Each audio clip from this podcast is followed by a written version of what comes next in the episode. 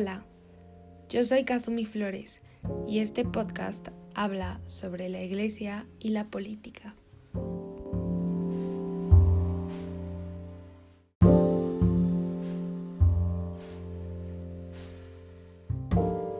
Bueno, para comenzar les voy a hacer una pregunta. ¿Por qué la iglesia interviene en la política? ¿No debería limitarse a la religión? Esto va a ser una guía clave para que nosotros podamos cuestionar todo el contenido que les voy a platicar a continuación. Les voy a dar un poco de contexto. Las enseñanzas bíblicas nos muestran cómo Jesús vino a darnos un nuevo concepto de autoridad, ya que antes se basaba en el poder absoluto y en no velar por la gente. En cambio, Jesús nos mostró que la autoridad debía estar al servicio de Dios y al servicio del pueblo, debían de preocuparse por la defensa de los débiles y velar por la justicia, ya que Él nos mostró todo eso con el ejemplo.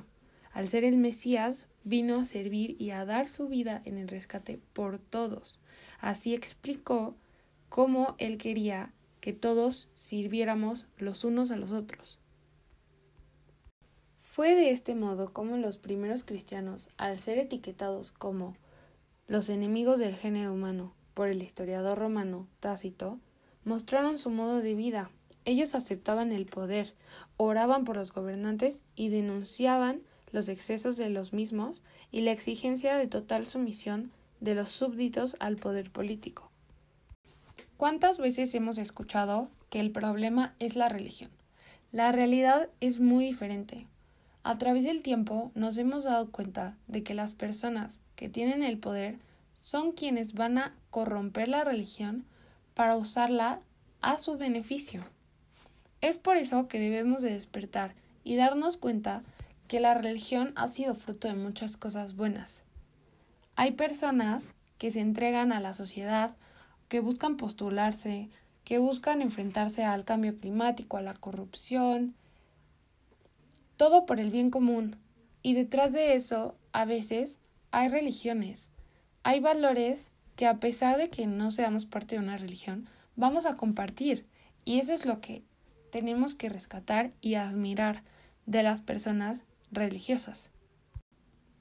Hay varios no creyentes que piensan que si el Estado no promueve la libertad religiosa y la garantiza, a ellos ni les quita ni les da y no les importa, porque ellos piensan que simplemente se habla de cristianismo o musulmanes o algo así.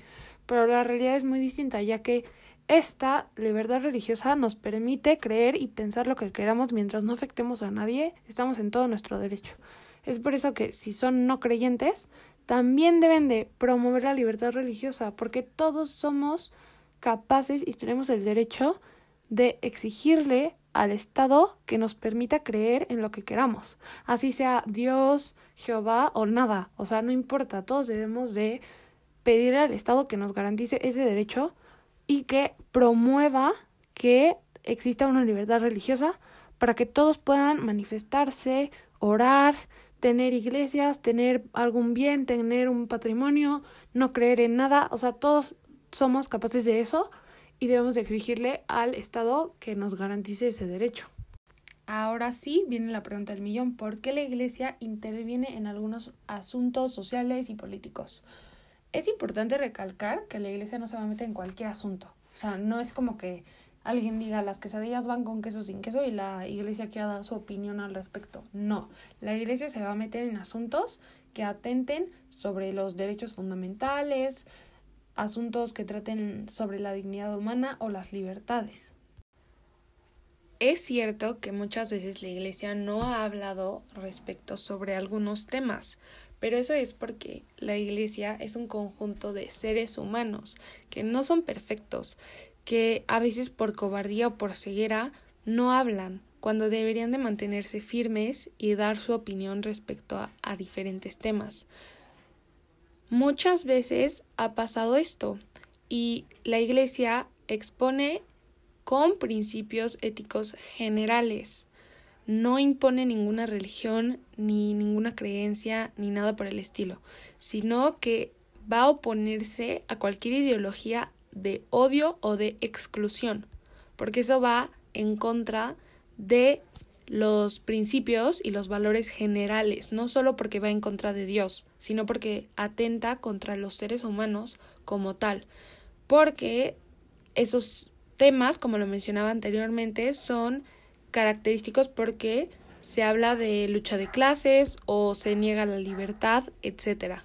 Y bueno, pues ahora sí les voy a explicar por qué la iglesia tiene derecho a hablar. Miren, nosotros no tenemos que forzosamente creer en Dios.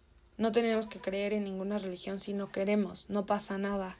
Pero lo que sí vamos a compartir, porque somos seres humanos, son valores universales. Por ejemplo, no nos va a gustar que haya violencia, vamos a buscar la paz, vamos a buscar un mundo mejor, vamos a buscar que siempre se ponga ante todo la dignidad humana, en que la vida sea digna. O sea, hay muchos valores que vamos a compartir, aunque no compartamos religión. Es por eso que la Iglesia tiene un derecho que es promover valores y buscar que se compartan puntos de vista. Obviamente estos valores pueden ser propios de la Iglesia, pero eso no significa que aunque su doctrina esté basada en eso y que su doctrina sea, por ejemplo, el amor que Dios nos tiene como seres humanos porque somos sus hijos, eso no significa que el amor no exista, ¿saben? Eso no significa que podamos vernos como iguales. No forzosamente por creer en Dios vas a adoctrinar a las personas. La religión no se puede cambiar porque hay que respetarla. O sea, las religiones están formadas en una doctrina y esa doctrina no va a cambiar por más que queramos. Pero ellos tampoco tienen derecho de adoctrinarnos. Eso no significa que no las vamos a respetar y que no va a haber cosas que forzosamente las vamos a compartir porque somos seres humanos y tenemos decencia y tenemos valores y tenemos respeto y amor en la sangre. Entonces eso no significa que no podamos escuchar a la iglesia o dejar que participe en algunos temas. Por si no me di a explicar bien, les voy a dar otro ejemplo. Hay algo que se llama doctrina social de la iglesia y son enseñanzas que no pretenden que creamos, o sea, no pretenden hacernos católicos, solo buscan que reflexionemos y que queramos que la sociedad tenga caridad, justicia, que se cumplan los derechos humanos, que se compartan algunos valores. Eso no significa que solo porque se llama doctrina social de la iglesia ya forzosamente es creen en Dios. No, no, no. O sea, solamente se busca que los valores se mantengan y que siempre se pongan ante todas las cosas.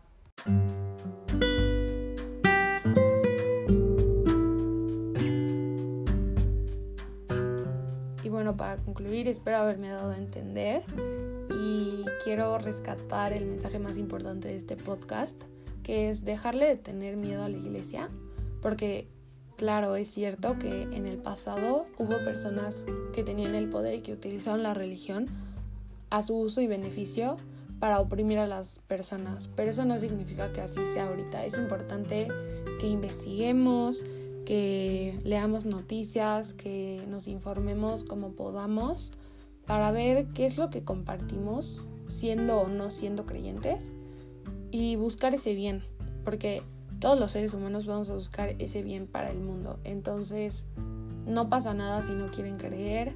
Si quieren creer, adelante también es respetable.